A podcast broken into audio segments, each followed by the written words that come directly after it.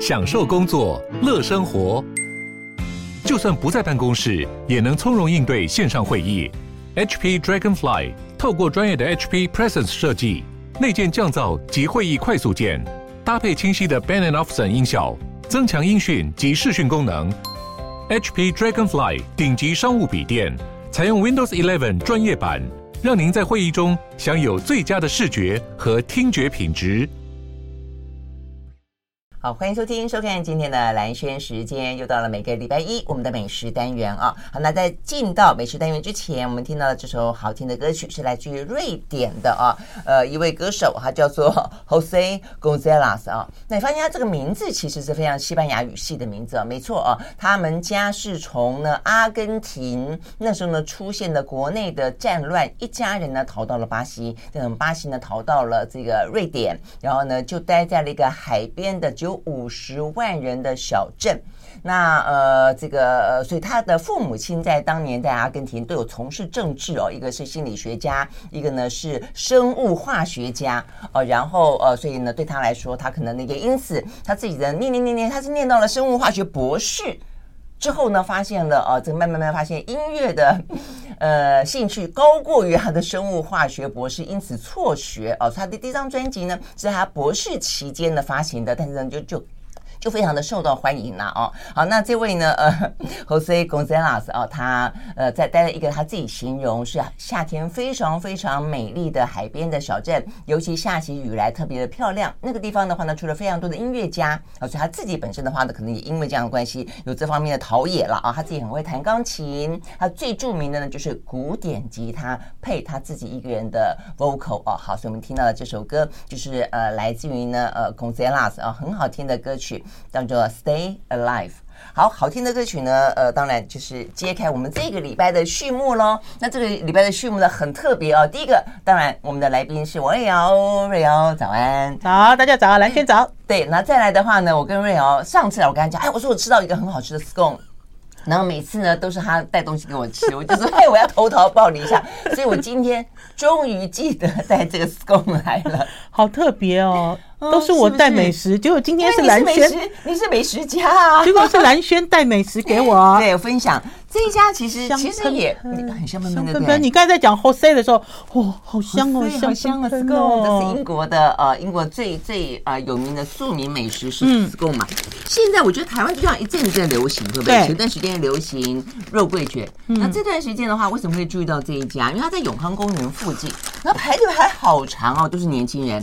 我说这个流行什么去凑凑凑过去看一看？它的店名叫什么？敲敲敲敲敲敲敲敲敲。不过他已经排很多人了，如果你不介意排队再去，否则的话，其实我昨天要去买，想说买新鲜的。那你怎么发现他的？就排排队排很长啊。哦，你就是看到，你就是看到排队人龙就跑去了。呃，当初永康公园呢，有些店，比方说有一家豆花店，嗯，叫白水豆花，我的排队排队排好长好长。现在还有排队吗？啊，现在已经已经呃不是已经呃有名到还搬了一个家了，所以就没有先前那个小摊子，他本来是借人家的屋檐底下排。这个摊，然后呢，因为呢，卖豆花的人很帅啊，女生也很漂亮，那都很文青。他每一个点都蛮很帅。对对对，真的吗？然后呢，要大家 SOP，，而且你你要要不然就在当当场吃，要不然你要外带的话呢，他不给你任何塑胶的哦，什么东西，你要自己带锅碗瓢盆去装。所以我觉得他就是有一种。话题性跟一种生活态度啦，所以他搬了以后呢，地方很大了，就没有那么排那么多排队，所以呃，取而代之的就是这个巧巧，很好吃。好，特别兰萱还特别给我带了一个抹酱，这要另外买，这样就要五十块。这另外买，可是好好吃。我跟你讲，这个这个奶油好吃到爆，我最喜欢吃的就是奶油。好了，我们今天吃 scone 啊，然后给大家粗鲁的吃法，要涂的满满满。满满满，你 OK 吗？你 OK 啊，OK 好。不是，我是太喜欢吃要要要粗鲁的吃，因为呢，因为在英国人吃 scone 要刀叉哎。啊，对呀，因为它会碎碎的。对呀，我们今天是粗鲁。然后你这个口味是原味，它还有一个呃海盐，我觉得好好吃。哦。还有一个什么太妃什么东西的也很好吃。然后它靠口味变化很多，而且香，很香。你不吃哦，你就叫我自己吃。有有有有，那哎，这个这个是这个就是太妃呃太妃上面就有一层。太妃糖糖，太妃它有是不是太妃海盐啊？好像就是太妃海盐，好吃吗？好吃，而且它上面这好清爽，好轻是盈哦。我跟你讲，真正英国的 scone，它的奶油不是那种很浓厚的奶油，它是要打泡，它打发加了牛奶进去再打打打打打，那打成有点像丝滑般般的。它打发鲜奶油一吃到嘴巴里面不一样嘛，就消散了，对对好好吃哦，而且奶味很重。跟我分啊。哇，好啦，那我们它打发鲜奶油真的很好吃吗？对，OK，好，可以只买奶油吗？也可以啊，我想也可以啊。对啊，但买我那次要带回去给我家人吃的时候，我就买了，它有分小罐跟大罐，就买了一罐大罐的奶油。嗯，哎，如何？我其实吃到一点点太妃糖，对不对？你们家气质家安快受不了，他说这是广播节目，哎，这中间只有一直收音，就嗯，哦哦，好吃，嗯。好了，但我那天跟魏老师的时候，他就跟我说，他也知道有一家很好吃。那你知道的是哪一家？scone 吗？对啊，那个失控怪兽现在最红，失控啊，最红的一家。哎呀，那然后呢？哎呀，我忘了带来了，没关系啊，下次。那但重点在于，那你有吃过吗？对不对？有，那你觉得？因为失控怪不一样，他们现在把 scone 做的呃种类变很多很多。我我说这家也是、啊、对，就是你现在在吃 scone，不是只有一种口味，也不是只有一种形状。失控怪兽前一阵子推出来的那个是巧克力，然后做的是方形，呃，有点像是哎，我们经常吃的那个巧克力蛋糕啦，黑色的，然后很柔软。黑森林不是黑森林，就是黑森林啊，不是黑森林，就它吃起来那个、哦、有酒，嗯，就是它有很浓郁的巧克力的味道。我其实今天应该要拿来跟你 PK 才对。而且失控怪兽的这个，哎，因为你不知道我什么时候带来啦，没事，下次带。而且失控怪 兽的这个 Alex，他呃，因为他做烘焙非常有名，然后因为他也出了 scone 的书，也开教学课程，然后所以等于是一个，等于是一个，算是一个呃，如果是很夸张的形容，就是一个怪呃，一个失控怪兽就是一个教父级，在 scone 这样子的领域，台湾的对，就是这样子的领域。可是我觉得 scone 越来越多人接受。我记得以前早期我在吃 scone。的时候，我几乎是没办法接受，真的，因为它看起来像面包，可是吃起来没有筋性，有没有咬下去松散散开来的这种感觉？然后又很忙，你吃的时候有没有？如果你去吃下午茶的时候，没错，可是我好喜欢，又是果酱，又是 butter，又是什么，然后搞得很忙这样。对对对，而且你看它这样一个大块，你一定是要一小块一小块吃，因为它就是一烤起来就酥酥碎碎的嘛，对不对？嗯，而且因为。它用的材料很简单，所以材料好跟不好就会决定这 scone 好不好吃，嗯、所以就很庶民啦。嗯、所以这个其实是是英国非常非常庶民的一个一个呃 点心，我们吃的满桌子都是。还有我知道为什么这个悄悄那么那么多人喜欢，所以它吃起来也不油。对对对，没错没错，吃起来很油腻耶，就那种油腻感很强烈。我觉得应该这样讲，你要么呢就会很干，嗯，要么就会因为避免干而太油腻，对对不对？那它就还蛮适中的，很适中，它很好吃。OK，好，那我想，对我想一定那种呃人外有人，天外有天了。外咖啡耶，劣咖啡。是啊，四公就要配咖啡。不是，大家有没有发现，当你在吃一个甜点的时候，就会觉得啊，我吃了这个，哎，有抹酱，好棒哦！抹酱的，哎啊，我的饮料，忽然之间，忽然之间，所以这不是这就跟买衣服有也有也有有点像，你先买了一双鞋，哎，我觉得有件衣服配它，没没有衣服配，对对对，应该有有一个什么什么什么腰带配它，就越买越多，也没有包包适合。所以吃还是比较简单的，你知道吗？因为你顶多配个茶、配个咖啡之类的，嗯，再加个奶油。OK，好，所以呢是一个开心的开始哦。那今天的话呢，除了呢我们吃到英国的 scone 啊，这个平民美食，你有想过南非的美食是什么吗？瑞瑶跟我们说要谈南非美食，吓我一跳。我说你去南非吗？我说我不知道？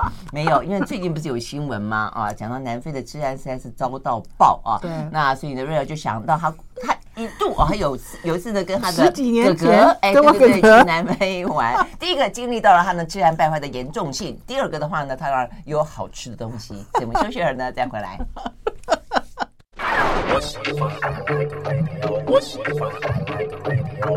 好，回到兰萱时间，继续和王瑞瑶来聊好吃的。我们到 到广告的时候呢，还在跟这个气质分享，还在聊说瑞瑶说的那个呃，失控怪兽那个那个巧克力口味的是布朗尼啦。那我就知道布朗尼是比较浓，要很浓湿润的，湿润的，然后很浓郁的味道就是了。而且它的它做成这个样子啊，而且做方形的，就你很少看到这个有方形的，就类似贡，它其实也是布朗尼。然后它最厉害的是，它上面还撒了一层非常有名的。呃的一个品牌的这个片盐，就是这个盐哦，是一片一片一片的，对对对，我所以所以吃起来就是咸的、甜的、浓郁的，知道这个味道很好。我下次再带给你吃，太棒了。这个 Alex，我如果我知道你喜欢吃 scone 的话啦。我很爱吃那种很肥的东西，只是现在很节制，就要开始节制，偶尔吃一吃。因为蓝轩，因为蓝轩对于饮食这件事很节制了 啊，所以有时候要给蓝轩吃东西的时候，就要想一下。可是严格说起来，你的胃口并不小，胃口很大。你并不像说有一些人很瘦，你请他吃饭，你很痛苦，因为吃饭你自己吃了一点五份，因为他只吃零点五，甚至更少。更对啊，瑞瑶如果吃一点，我大概吃二。对，我吃东西有一点点诡异，就是我的我的大我的胃我的胃的伸缩性很强。他就是喜欢不吃，但是你也可以一餐吃好多好多。这样其实坦白讲不太好。而且还有就是非常喜欢就可以呃吃很多很多。我这样讲对不对？对啊。然后如果不是他看上的，还是他不喜欢的，通常就是浅尝浅尝一点，嗯，试试看。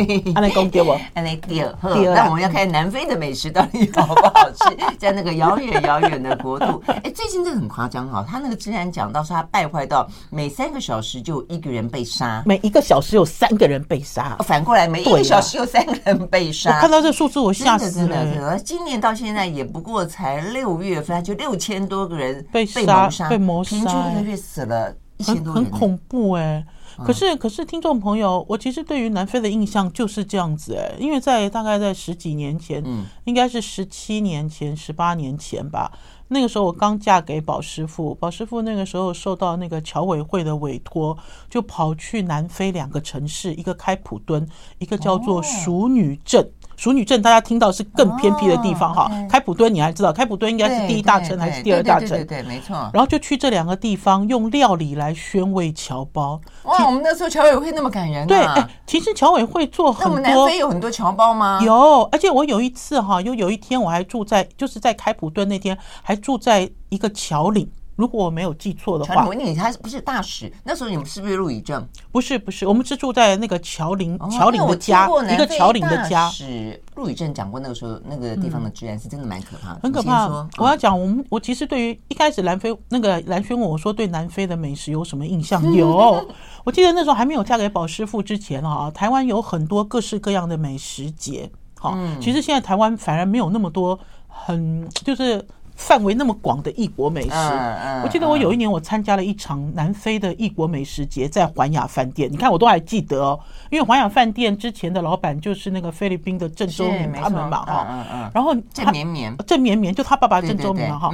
然后我还记得我去参加的时候啊，他就是做南非美食。我印象最深的是他给我吃毛毛虫，真的我。大家其实现在 南非 OK，你看，就比如说现在大家在讲说未来在缺饮食的时候哈，蛋白质对不对？昆虫会是一个很重要的蛋白质来源。可是大家在想，我在二十年前，将近二十年前，超过吧，应该二十年前左右，那个时候在吃这个南非美食的时候，就有一道菜是晒干的毛毛虫。然后他就怎么重新炒？没有，他就重新料理啊，因为它本来是干的嘛，然后就复水。你去想嘛，就比如说我们现在我们弄弄一个香菇哦，干燥的香菇重新泡，然后要发，你要给它复水，你要给它复水之后就一颗一只一只毛毛虫。对啊，就很清楚一只一只的毛毛虫啊。然后你看，就比如说在那个年代，我就知道说啊，原来昆虫。昆虫是一种食物，没错。好，就大家在看食物，可是现在大家在讲昆虫的时候，已经很普遍了。你有看过那个泰国的那个昆虫零嘴吗？泰国也流行啊，一包一包一包一包，好像有哦，这一两年有有进到台湾来，一包一包。比如说你吃的这包是蟋蟀啊。你吃的这包是什么蝗虫啊？你吃的这包就是各式各样，还是什么竹虫？这是什么给喂给鸟吃的什么东西？就类似这种一包一包的。我有一次去去大陆旅游的时候，好像大蚂蚁啊，边对对对对对，他们很多的山里面的东西，对，吃这种。不过你刚刚讲蚂蚁，在非洲，非洲我知道，因为我很喜欢那种人类学嘛啊，在非洲很多部落里面是吃蚂蚁的，对啊，大蚂蚁啊，然后还有吃那个蚊子，蚊子可以把它压成饼。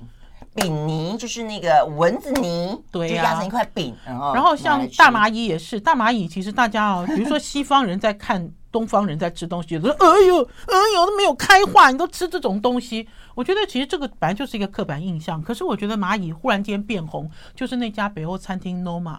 哦，Noma 有一年在有料理蚂蚁吗？他听说蚂蚁带有一点点酸味。Yes。那那年 Noma 到日本做活动，嗯、他就把虾子虾子上面摆了几只蚂蚁。Noma 的主厨就告诉你，这只虾子呢，好，为了要让它提凸显它的风味，所以就用蚂蚁的酸来增鲜。你有那么酸吗？对，没有。可是从此之后，大家就比如说，大家就对蚂蚁这件事不会认为说，哦，你没有开化。你知道，你吃这些有的没有的，这就偏见嘛。就是对于一些，因为对于非洲人来说，他们就是就地取材啊，不就是这个样子吗？其实，在中国的这个西南也是。我记得我那年去贵州采访哈，然后经过路边，就看见怎么搞啊？大家在晒黑豆吗？你其实远远看看不出来是什么，就是黑黑的一片了。嗯。然后近看之后，哎，不是黑豆，再近看，哇，蚂蚁耶！它可以这样子像像地毯一样，这样就晒在路边哦。那有那么大吗？呃，不用，因为它它的数量多哦，而且一片黑压压，而且它的蚂蚁也比较大，然后就会发现他们会喝蚂蚁当冲茶，就是夏天的时候冲这个茶来喝。哦，我想也是跟它的酸味有关，是不是？啊、哇塞，OK，好，所以呢，呃，人类呢不断的耗尽粮食，如果说俄乌战争再打打下去的话。嗯，搞不好我们就不吃麦子，不吃玉米了，要改吃昆虫了。种植的粮食没有办法了，可能就要去寻觅真正野生，没错，像食蚁兽一样，要拿根树枝进去戳戳看。OK，我们休息了再回到现场。I like 103, I like radio。好，回到兰萱时间，继续和王瑞瑶来聊好吃、好好吃的。我觉得我们都在聊好笑的，对，我们第一段有吃到好吃的，第二段那个蚂蚂蚁。呃，蚊子，呃，还有什么？还有什么？你刚刚讲到说那个毛毛虫，毛毛虫，毛毛虫，蟋蟀啦，蟋蟀啦。我后来在，我就说我我去当，因为你去玩嘛，蚕蛹啦，啊，对，你就会让自己的心开放一点。那讲好吧，那试试看，我真吃了，嗯，有蟋蟀，有蚕蛹，如何？蚕蛹里面软软的，我宁愿吃卡兹卡兹的，所以蟋蟀我反而觉得好吃。别想什么虾味鲜啊，或是什么那种，呃，对。然后蚕蛹里面就是因为真的是蛋白质，你真的觉得你吃到蛋白质就软，有点像奶油，有点像奶油。不是，他讲的是那个肚肚子里面肚子里面的那个东西。但是一吃鹅，然后就就浅尝即止，浅尝即止。这个其实哦都是选择性啊。那那你有你有吃到什么？你觉得你可以接受？没有，我记得我那次其实就是重点是不习惯了。我记得我那次去，反正就参加了一个南非美食节，然后我就对南非有一个很深刻的印象，就是他们会吃虫子。嗯。然后之后呢，呃，就是嫁给宝师傅，然后宝师傅就接受侨委会的委托，然后就去以料理宣慰侨胞，我们就去南非了。然后那趟南非之行真的是。就世界大惊奇了，因为我们一开始就住在一个侨领家，然后那侨领家正在装潢，他每装潢一个房间，就把每一个房间都封死，用铁窗封死，就装潢好的房间就封死。啊，我就问他为什么，他说因为哦，他如果不封死的话，他的东西都会被偷光。嗯，就是他们自己家里的仆人，对他们自己家里的仆人会偷光，哈，就他就是就是反正很正常，他们反正对他们来讲很正常。然后你请那家的仆人，那仆人偷你的东西，对对，很正常。那不能换人吗？是每个人都会偷，所以就换不了。我不知道，反正他那时候就跟我们讲。然后我们刚去的时候，他很怕我们不懂规矩，所以他跟我们就讲了一些规矩。就比如说，他说晚上睡觉的时候，如果你听到狗在叫，好，有可能就是坏人闯进来了。那如果你听到狗没有叫了，就表示呢。呃，这个狗被坏人杀死了。好，那到底狗一定要叫是不要叫？所以我们晚上睡在那个乔岭家啊，虽然他那个家是很舒服，那个床很厚，我跟宝师傅两个人都躺在床上，都一直在听狗叫。我想说，哎，那请问狗叫跟狗狗不叫到底有什么不一样没有叫就代表他被杀死，那坏人不就已经进来了吗？对啊，而且我们那个时候刚去的时候，他还跟我们讲说，才不久才有一些华侨在家里，然后也是被他们自家的这个就自家自己的人啦，就是呃。呃，内神通外鬼，他回到家的时候，就家人都被绑起来，然后浇热油，我听到我那时候好害怕，就浇热油哈，就是等于是要虐待你，要你讲出什么保险箱的密码啊，怎么样怎么样之类的东西。对，那所以等于是我我记得那年我们跟宝师傅两个人去，当然是去在那边教做菜，然后一方面也是就是忽然间进到了一个这样子的国度的时候，我们是很紧张哎。然后有那个呃，就是华侨专门是在做钻石的，是钻石商啊，是啊是啊，南非很多钻石，然后他就说钻石就是他就说要带我们去看钻石矿哈，就是有一个一个观光市场一个。观光不是不是一个观光地点，啊，进去之后你就看到一个挖一个很深的坑，就是他就告诉你说钻石是怎么采的。然后他那次带我们去的时候，哦，他好像我们的那个警卫哦，他走到哪里都是这样，你知道？对，他就他都是呈现一种警戒的状态。然后呢，甚至于呢，车子带我们去一个热闹的一个像一个小镇一样，他就跟我们讲说，我只能带你们绕一绕，你们不能下车。好，然后如果停等红绿灯的话，如果有黑人靠上来。他立刻就要加速走，嗯，好，就不管那个灯号的状态，那所以等于是那次我去南非，我觉得我都死了好几个细胞，就是一直都是在警戒的状态了哈。那所以他就给我，就你想十几年前哦，我的印象就是这么深刻。你们待几天呢？呃，因为我们在呃我们在开普开普敦，还有在淑女镇。应该待超过十天，就是各因为那这样子那么紧张，每天都紧张。那你还有逛街吗？有逛街啊，因为我们其实宝师傅就是去教做菜嘛，那所以我们就去逛他的超市。好，嗯，因为你要超市应该比较放松了吧？呃，对，你们要采买，可是即使是放松也是很紧张了。比如说他们说你钱包不要露出来，比如说你开车的时候，我还记得很清楚，他说开车的时候钱包不能放在前座，要塞在。座椅的下面，他说：“你永远停下来的时候，就有人击破你的车窗，这点我有听到，当场就抢走。嗯”嗯嗯。嗯，对，对我听他们使馆里面的人讲就是这样，就是说在你光是走在路上，对，到处人家抢你，然后一般就会拿拿刀砍你什么之类的，哇，这听起来就已经……那所以我们其实即使是逛街也是做。我记得那次在南非，就这样哦，赶快有好警戒，你知道？可是我真的觉得南非哈，但有有那样的，你看，所以那时候陆羽正叫做南非先生，很不简单。他在维持了我们跟南非之间的关关系那么长的一段时间啊，他已经过世了，非常可惜，非常值得尊敬的一个呃外交人员。但我要讲的是，后来南非的形象有一段时间改善了，就他的治安也慢慢好了，那他经济状况又很好嘛啊，呃，那但是怎么会这一两年又那么严重？没有啊，我记得我十几年前就这样子啊，而且那个时候我去的时候，当地的这个华侨还跟我讲，他说以前。有钱的白人哦，因为他们还是分白人跟黑人嘛。嗯，他说，因为黑人执政之后就很混乱。他说，以前的白人是住大庄园，大很大的庄园。他说，现在不是，现在白人都住集合式住宅。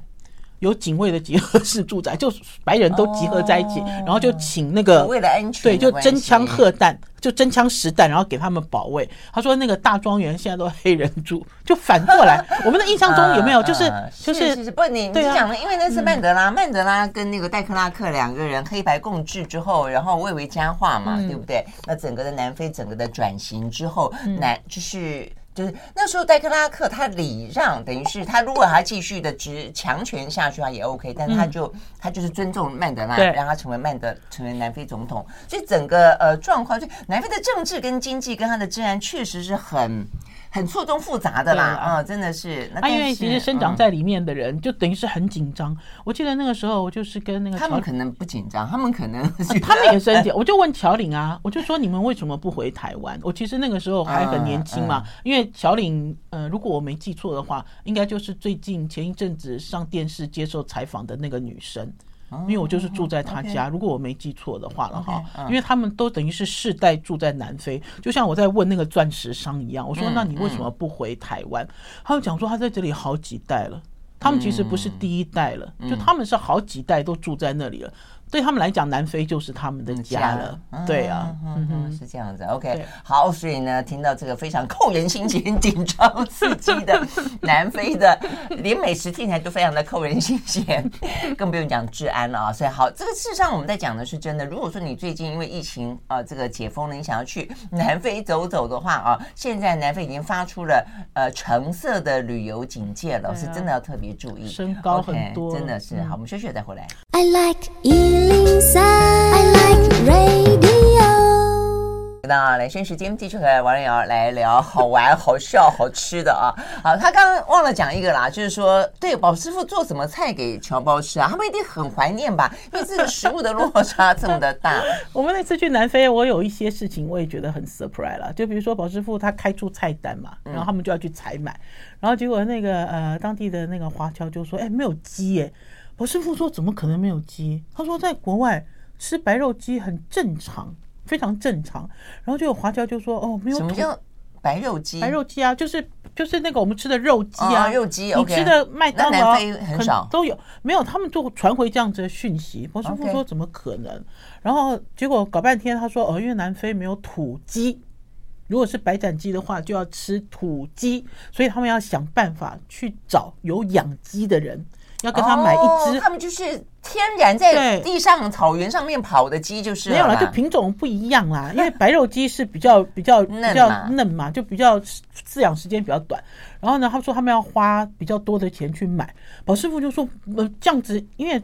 应该是讲说啊，用这个料理去宣慰侨胞，都很希望这些侨胞平常也可以做嘛，对不对？嗯嗯、哪里有宝师傅久久来一次，一辈子来一次，你就只有吃一次这种白斩鸡，还是吃什么佛跳墙之类的？那所以我们那次我们就说好了，那我们就去菜，我们就去他的超市去买他们平常他们平常可以买到的，然后就发现超市里有好多白肉鸡哦，然后结果那个华那个华侨都说这种鸡我们不敢吃，这种鸡身上有味道。好，他们都这样显示。然后还有就是，我们去逛超市的时候，发现他们有好多节瓜，而且它节瓜的形状像小飞碟。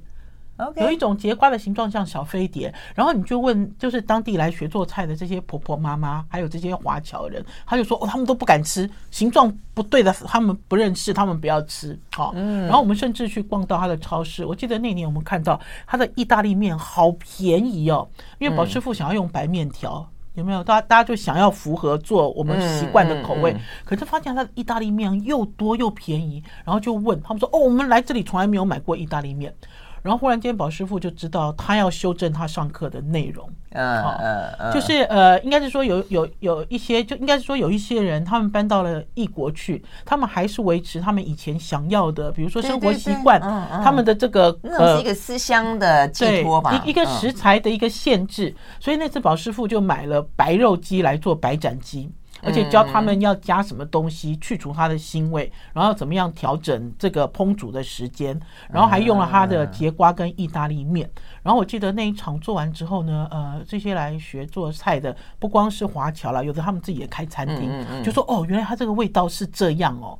我其实那一次我是有是感觉到说，哎，我如果有一天我如果搬到外国去做外国人，假设有一天啊，嗯呃，其实应该是要采取一个比较开放心胸的态度。是啊，是啊，对对？啊，对啊，我我觉得这就是你尤其去那种为什么你看像美国那么多 Chinatown，就是他们都无法脱离，无法脱离这种有一些东西。或许你可以讲说那是思乡，可是我要跟大家讲，白肉鸡跟土鸡价格差好多哎，就是你觉得应该入境随俗就是嘛，对不对啊？对，但是我觉得还有一些主客观的因素啦，有文化上的，有这个，搞不好还有种族上的因素，对，当然还有一些习惯上的因素。对，好了，所以你看那么好玩啊，那所以呢，呃，这是南非啊，南非呢买得到的东西，会吃到的东西是这些。那回过头来呢，我们要讲另外一个呢，也还算是蛮好玩的，就是那我们一般在生活当中，我们吃什么呢？这些东西会不会让你带到国外去？比方说，我现我那段时间，呃，一段。在美国工作的时候，你想什么？不是我想什么，是那边的 L A 的 China，呃，那边他们不是住在 Chinatown 哦，对，是，但是在那个地方就有一群专门提供给华人的。我在那边吃什么炒米粉呐、啊，什么珍珠奶茶，还有泡面，而且泡面打一颗蛋好好贵哦，它就是一解我们的思乡之愁。是日日清吗？还是统一，应该那个时候都是日清，好像日清了。你刚刚这样讲，我们在国外看到日清都快哭出来了。然后呢，再就那种很典型的中式餐馆呢，就你进去点，那当然就那种什么左宗棠鸡啦、糖醋排骨啦那一类的东西，就这样子啊。嗯嗯，所以所以蛮好玩。在那边最常吃的是米粉汤，道地吗？道地？你看他的表情。有有就很开心啊，是有就开心，应该应该还算到地哦，因为是是台湾人过去开的。对对啊对啊，所以回过头来，呃，最近你说你吃了什么五百碗哦？最近我参加了一个评审活动啦，听众朋友知道前几年联合报做了五百盘，要选出蛮成功的，对，要选出全台湾餐桌上最漂亮的五百盘料理菜肴。然后结果应该五百碗要公布了，差不多了，因为他那个时候告诉我公布的时间就是五月到六月，所以五百盘是比较正式的大菜大菜，然后五百碗是指小吃。对啊，他们想把它分开，之后想要办五百甜，五百甜甜呢，甜甜哦，嗯嗯嗯，是是是，因为那个时候在在投票的时候，其实，在在做那个五百盘的评审。等一下，我今年是第三年做评审了嘛？哦、对啊，我今年是第三年。他已经这个奖也也三年了哈。对啊，我我今年应该第三年。因为因为米其林总会觉得是是国国外来的嘛，那为什么我们自己不去评审不去选呢？我觉得这个概念很好，嗯、而且他每一年都拉掉百分之五十的评审哦。哦，真的啊，换太旧换新，对，所以你意思说你可以活三届，还是活三届了？对，明年 明年我觉得，我觉得要更多的观点引进啊，引进嘛。那所以那个时候在在做评审的时候，他就说：“瑞肴姐，你甜点不要放进去哦，小吃也不要放进去，因为他们都觉得在台湾的这个呃饮食圈里面，这些都足以独立，嗯，变成一个够好，对，够好，够厉害。”啊，所以前一阵子我做了评审，啊，呃，目前为止还没有公布，可是快要公布。嗯，可是那个时候我就在想说，呃，每一个人其实心中都有你自己最喜欢的十碗小吃，因为这叫五百碗，对，它不叫盘，好，五百碗。呃，可是，呃，应该是讲说每一个人的小吃，小吃其实跟料理很难。讲得清楚啦，不是不是不是很难界定，因为小吃很清楚，小吃就是呃路边摊，路边摊是啊，现在很多路边摊都好。还有就是料理，料理没有那么复杂，比如说他煮了一大锅，一直挖一直挖的那一种，嗯，对不对？然后就像你讲的米粉汤就是，对啊。啊，可是问题是，我说小小吃其实很难，难的原因是因为小吃比料理掺着太多，掺入太多情感的因素。嗯，我问你是不是？你看你在美国工作，你能够吃到炒米粉跟米粉汤。你就觉得好棒哦！天哪，你知道那就是人间美味，是不是？可是如果今天泡面加蛋都是 都是人间美味啊！啊，可是这样子东西，如果今天让你选择米其林餐厅跟米粉汤，我相信蓝轩的选择就是米粉汤。嗯，我讲是不是？是。那所以当你在评选这个小吃的时候，其实你内心柔柔和了太多的情感。好，就是你要把这个情感排除，然后要用一些所谓的客观的条件去评选，我觉得很难。而且最难的是，他只给十票，一样的，跟十百盘一样，一个评审只有十票。十票是什么意思？就是说你你自己，就是你可以选出十个，十十家就十碗。那瑞瑶是哪十碗呢？没有，我现在不能讲，因为呢，不能讲的原因是他还没有公布。哦，这样子吗？可是我要跟大家讲的，我调出两百多张照片，要选十家，我头都烧痛了。烧了快一个礼拜，好难哦！你好难，有的用就是比如说啊，我觉得他很有代表性，我要给他，可是他就是挤不下。你看吧，两百张照片要选十家多难，我刚才就是选十家，我搞不来说从缺两家，重缺两我们才不会嘞。因为我刚才在问蓝轩，蓝轩刚才就回答我说：“哎，我对吃没有那么讲究了，我也不记得。”然后可是我记得有一次，你看我就记得很清楚，有一次蓝轩就跟我讲说，他会去呃金华街。有一家卖麻辣烫的，那家是一个老店。你看，我都还记得你跟我讲这个。是啊，是啊。他说有的时候他工作工作很晚，然后呃他会去买一碗麻辣烫来吃。然后我就跟他讲说，那麻辣烫就是小吃啊。阿兰轩就更很坚持，他是面食啊，他就很坚持说他不是小吃，他是面食。面食就是一家好好的餐馆在那边的，在一个很挤。但是我跟你讲，他一开始是在桥下，对，真的就比较像小吃。嗯，但是因为很受欢迎，我现在就说很多小吃因为很受欢迎的关系，它的越来越它的料理就是，比如说一碗面面。本身就是小吃，真的吗？哈，对啊，你这样讲，我就觉得那个永康街尾那个志明红面线也蛮好吃的。志明红面线在哪里？我觉得还蛮好吃的。永康街的街尾呢，它的斜对面有一个叫做公园花枝花花枝羹，哎，花枝羹是公园吗？永康接近往下走，往下走要接近金华街哦，往里面走，对，往里面走。然后它那个斜对面的那个花枝根最好笑了，大家开玩笑说：“哎，花枝根怎么没有花枝？”哦，因为我叫花枝啦。我们休息，回到现场。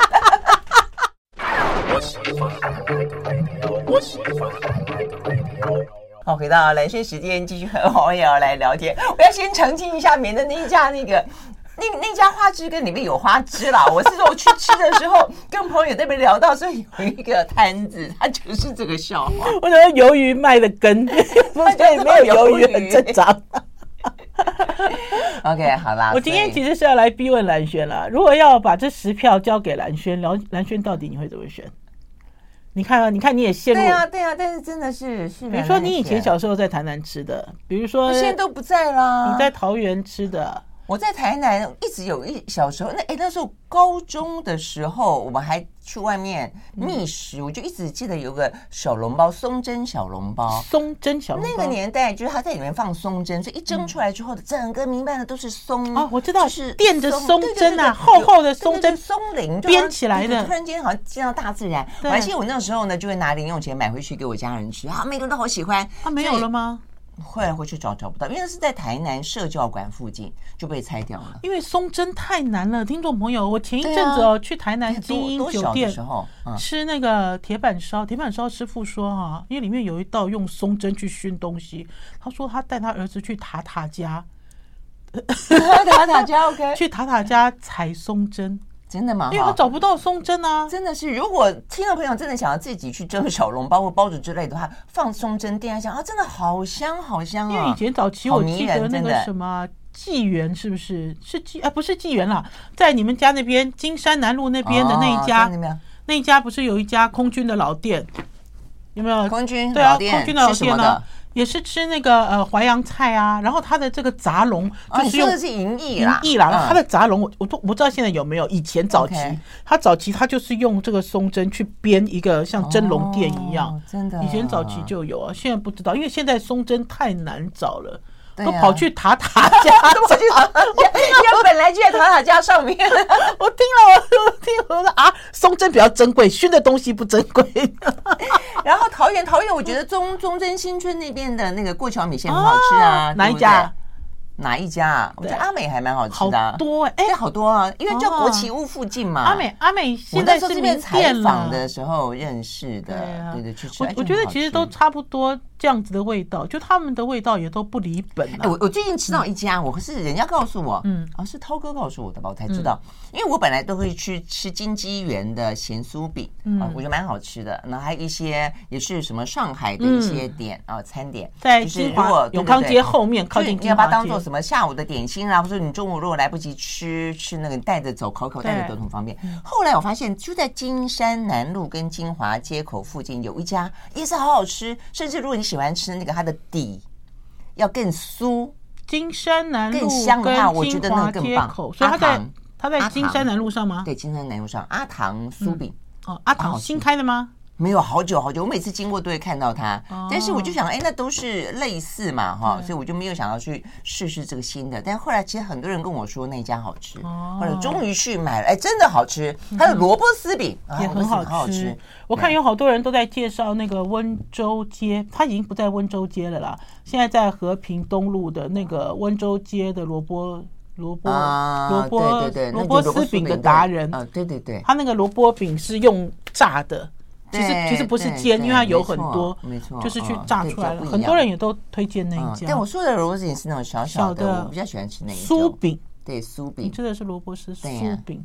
我自己很喜欢吃像蓝轩讲的这一类的东西，我也很喜欢。可是因为我的是北方人，我个性其实是比较刚硬，我喜欢它有一点不要那么酥。那所以我自己喜欢吃的像这样子，其实其实这个有一点像是蟹壳黄的改良版啦。是是是。因为以前早期啊，是很多这种中国大陆来的老师傅，他们都会做蟹壳黄，然后蟹壳黄里面要包肥油，好，然后要葱要。葱跟盐都要下很多，尤其是盐巴下很多，然后慢慢慢慢就改良成我们现在大家知道的这些小酥饼啊、葱饼。